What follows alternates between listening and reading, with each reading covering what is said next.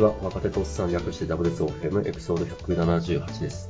今回は、年始にアークナイツのリアルイベントに参加予定な古山と、ベースを買ってしまった福原でお送りします。えマジか。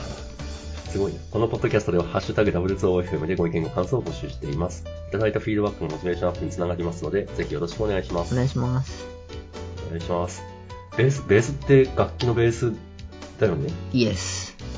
おほほまあ、昨日なんでまだ何も弾けないんです けど。マジか、すごいね。え、ここで、とはいまあバンドやってみたいなと思って。おー。まあなんかステージに上がるとかではないんですけど。えー社内で同じような思想の人がいたんで、ちょっとやりますかと。なるほど。で、二人ともキーボードの経験しかなかったので、 じゃあベースやりますという感じで。なんかギターじゃなくてベースっつうのは、なんかクロートっぽさを醸し出してる。いやーまあ、どっちも選べたって選べたんですけど、3ピースバンドみたいな3人だと、はい。 3人でかつキーボード入れるともうギターは出番ないんですよね、実は。なるほでど。も入れ、別そうなんに入れだてもいいんですけど、一般的には入れなない。何で構成されるのベーあ3ピース、スドラム、キーボード。ああ、なるほどね。勉強になります。でまあ4人になったらそこにギター入れてもいいという感じっぽいです。なるほどね。いや、なんか、俺のこのイントロなんか吹き飛ぶ、 いやいやいや。すごい、あの、興味、なんだろうな、興味が尽きないというか、その、いろんなことをやってる福原君、本当すごいと思います。まあ、ちょっと弾けるようになってから、まだ何もおあ音も出ない。指の皮厚くなるのかなありそう。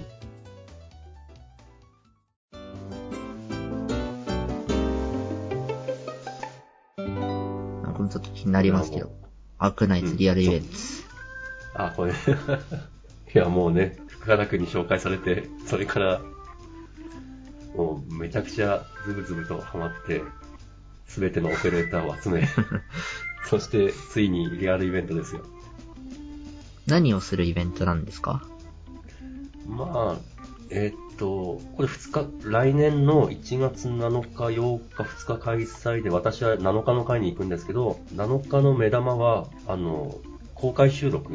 えっと、ゆあの、YouTube ライブ配信っていうんですかね、うんを、半年に1回くらいアークナイツはやっていて、私はそういうの大ファンなんですけど、なるほどそ。れの生収録が見れるっていうのが目玉っぽい。確かにソシャゲの YouTube ライブみたいなのありますよね。うんあ。れか。そう盛り上がってないゲームのやつも知ってますがっていうか、まあいや、アークナイツはだいぶ盛り上がっていて、うんうんうん。うん、だから、あれ、あれを目の前で見れるのがめっちゃ楽しみみたいな。いいですね。うん。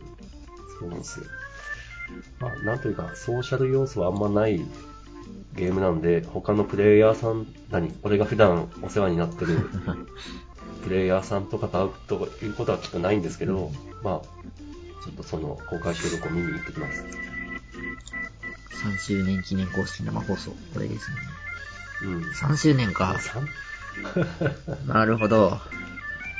というようなね、でそしいや、今度やってて思うんだけど、そんなソシャゲっていろいろ手出せんでしょ だから、でもね、どんどん新しいソシャゲ出てきてるから、それでもアークナイツに残り続けてる人がまだまだいるんだなっていうことに考えを覚える。うん。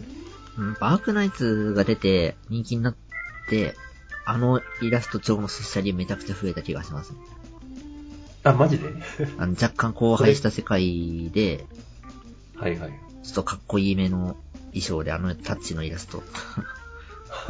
そっか、これ走りなんだ。多分そう。うんそうですあね。の本当ちょっとストーリー重すぎんだろって常に思いながらやってるけど。それがいいんですよね、きっと。うんそうね。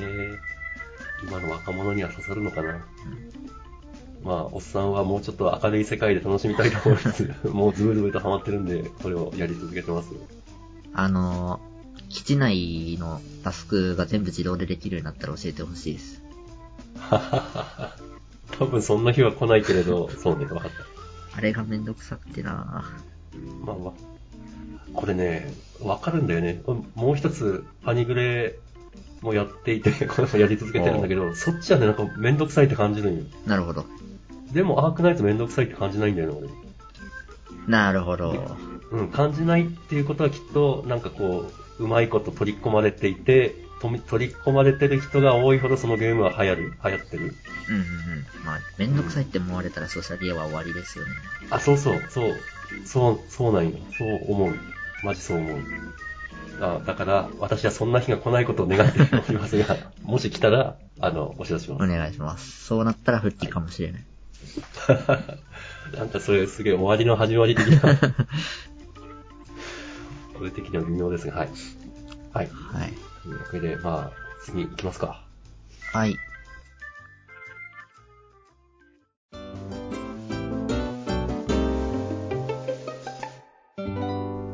2022年の抱負を振り返る。あそうね、年末なんで。 これ、じゃあ、私から行きますね。はい。えーっと、私の2022年の抱負は、痩せるでした。うん。え数値目標としては75キロを切ると。うん。実際どうかと言いますと、切れてませんあ。らま。えーっと、現在、 だいぶ上振れしていて、83かな。おー、あと8は厳しいい。やー、これ、ほんとね、これ日記をつけてるんですよ。日記というか、まあ、体重日記とういんううんか。で、ちょうど180日前に77キロを切ってたんです。え、めっちゃ増えてるじゃないですか。うん。 もうね、よし、これはもらった と。半年前に77キロ来てたんで、これこれ75キロいくらだろうと思ってたけど、そこからまさかの。いやー、増えるのは一瞬ですわね。かるー。分かってる、ほんほんとね、分かってるんだけど、だなんかめっちゃ食べた次の日が大事なんだけど、その次の日も連続で食べちゃったりが続くと、もうどんどんめっちゃ増える。うんうんうんはい。で、今ここに至っております。 あと、2週間。無理でしょ。いやでも、75切れないからって諦めるのはそれは違くないですかあ、そうね。そうね。あの、あ、もう、まあ、来年、来年の抱負は次の回にしようとは思いますが、でも、同じような目標を掲げて頑張ろうかなとは思ってますうんう。んはい。はい。というわけで、すげえさっくりですが、以上になりますはい。まあ、私の目標に行く前に、 はい立ててはなかったんですけど、今年ダイエットガチでやったんですよね。マジであ、そあ、でもやってたね。やってたね。聞いた聞い未た。だにジム通いしてるんですけど、おめんどくさいと言ってたのに。ちょっとめんどくさみありますけどね、もう。だから週2を週1にするくらいの変化はあります。はい。で当初ウエストが80何歩あったのが、今もう77くらい。おー。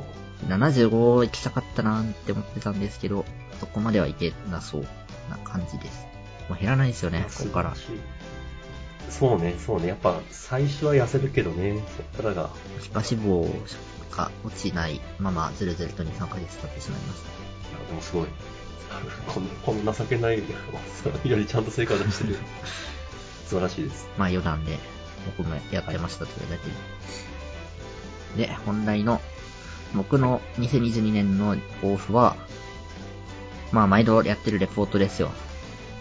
はい。年間の配定、あ想定配当額。はい。 これを24万にすると。で、もう本当にすごいね。 まあいいや。はい。今どうなのっていう今週のレポートは、はい23万4168円。あと、3800円、832円。そうですね。まあ、どうかなって感じです。一応定期会期計が分裂あと2回あるんですけど、まあ、それではいかないなっていう感じですね。めっちゃまた円安とかにならない限り。そう。ただまあ、配当のか権利落ち日が、この辺、29日とか20何日なんで、それが終わったら株価が落ちるはず。おーもうみんな権利もらったからいいやっていう人が一定出るので、な、なるほど。まあそこでちょっと買いますかなという感じですね。それで達成。お、ちゃんと、諦めてない。諦めてないです。ち ごめん。諦めて ごめん。75キロ諦めてごめん。でも今年はこれだけに絞ってちゃんとやってきたんで。いや、そうですよね。毎回ちゃんと報告して。そうっすよ。毎年毎年、あれもこれもってやって、結局どれもややれてませんでしたになってるから。確かに。いや、これすごいな。いや、もうほんとね、まあ、ブスブス今刺さってるんだけど、一個に絞ってもできなかったけど、ちゃんと深く君やってみる。すごい。 で、まあ、振り返りとしては、はい。数値目標としてはちょうど良かったですね。ギリいけそういけなそうみたいな。あ、それ大事だよね。あ余裕じゃなかったですし、不可能でもなかった感じ。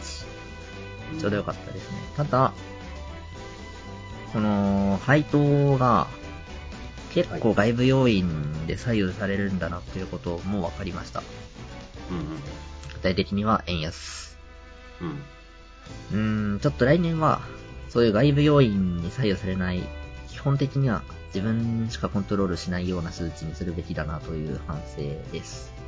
うん、まあ、そうね。まあ、これはこれで良かったと、すげえ、はたから見てる分には思うけど、そうね。そうですね、KPI とし、なんだろう、いざファイヤー生活に入るとか、そういう意味では正しい KPI だと思うんですけど、うんうん。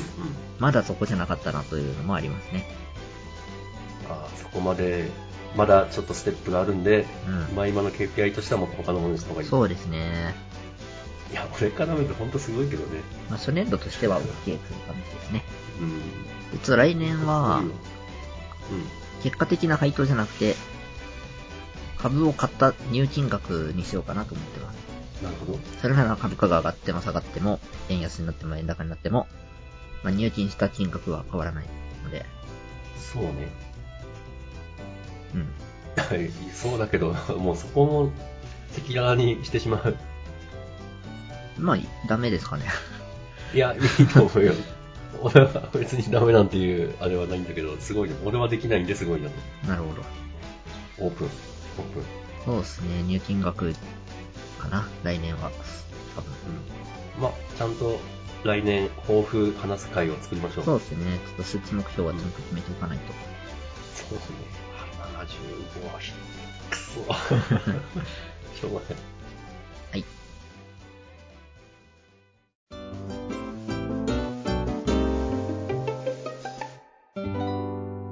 これ、最後のやつは、まあいいや。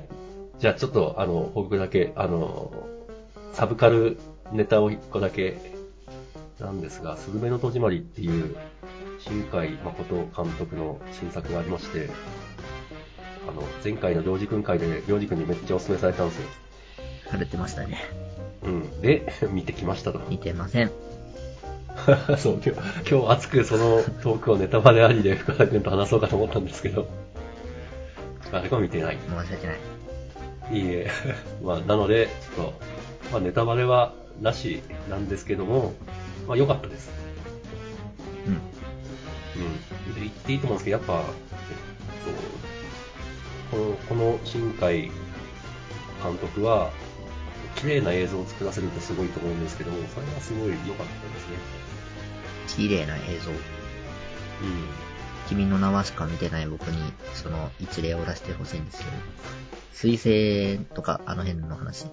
そうね、水星の落下シーンとかめっちゃ綺麗だったと俺は思ってるんだけど、ああいうやつ。なるほど。そうよ、なんだろうなし自然、空、空を描かせるとすごいのかなっなていう感じですね。あ、かっこよ くなんか偉そう、何目線の俺みたいな感じ だけど。そうですね。まあ、ストーリーは、なんか俺、このおっさんの目線から言うと、なんだろうな、ちょっと、ラノベっぽいというか、ポップというか、ほうほうほう。なんだろうな。そこまで、ここはもう、ネタバレにならない範囲で、あの、本当に私の感想なんですけど、今までどの、その、メジャーになった3作品見ても、あの、シリアスっていうよりは、ちょっとポップな感じで、今回も同じような感じかな。で、それは、まあ、今風でいいんじゃないかなという感うんうんじ。うん。胃が痛くなる感じではないですね。イエスイエス、そういうことです。時々ハラハラだけど、胃は痛くないみたいな。うん。なんだろうな あの、ちょっと語りますよ。 はい語りますよ。えっと、俺がに、まあ、20代、じゃあもう30年前か、くらいの時の中国とか、えっと、アジア圏から出てくるアニメとかで、すごい日本人の感覚として、なんか受け入れがたいというか、なんかこう全然文化が違うなみたいなのがあったんですよ。ほう、それは絵柄的なものというよりは、ストーリー展開というか、そういうあたりが。えっと、両方あ、ー両方。で、えっと、アークナイツとかって中国のゲームじゃないですか。そうですね。でも。うん、全然違和感ないんですよね。むしろ、うん。うん むしろそこっちの方が面白いみたいな。うん。というのは、おそらく、えっと、我、その私が、さんその20歳の時に消費していたコンテンツを、多分中国とかの、もう若い、若い、若いって幼い、はいはいはい5、6歳の子たちが消費して大人になって作ったんだと思うんですよ。なるほど。だから、なんだろうな、コンテンツが、まあアジアで、まあ禁止化されたっていうと言い方悪いのかもしれないけど、まあ良い方向にみんなで、こう、うんうん進化してきた。で、でですよ、きっと、このスズメの戸締まりとかがまた、その次の世代のコンテキストになるっていううん。か、はいはいはいはきい。っとこのコンテキストを、まあ、を見て育ってきた人がまた次の、だからお俺的には若若干なんか、ブレもあったりするんですけど、もっといいものを作ってくるんだろうな、みたいな。次世代は新海誠になりたいと思った映画監督が出てくるってことですね。 俺はそう思ってる。そうそうそうそう。うんうんうん。それはそうかも。うん俺らの時はそれが、えっと、宮崎はや駿だったじゃん。何駿宮崎あってそう。あ、そうか。うんだったんですよ。なるほどなうん。うんでも今違うな、みたいな。そうですね。うんそうなんですよ。はい。というわけで、あの、 そういう時代を作るエポックメイキングって、 もう死語かもしんないけど、 そういう映画じゃないかなと俺的には思うんで、まあ、よかったら見てみてください。うおー、もうこんな、二人からの超おすすめが出たらもう見るしかないですね。気合い入れるか。うん、まあ、まず、天気の子あたりから。確かはい。に。いや、そうですね。ちゃんと見ないとな。いや、いや、コンテキスト、コンテキスト。コンテキストの共有大事。月を見て、はい。腰を割りようと思います。はい。まあ、そんな感じで、今日はいい時間なんで、この辺ですかね。はい。はい。じゃあどうも、お疲れ様でしたいよ。いよ年を。 そうね、良いお年を。はい。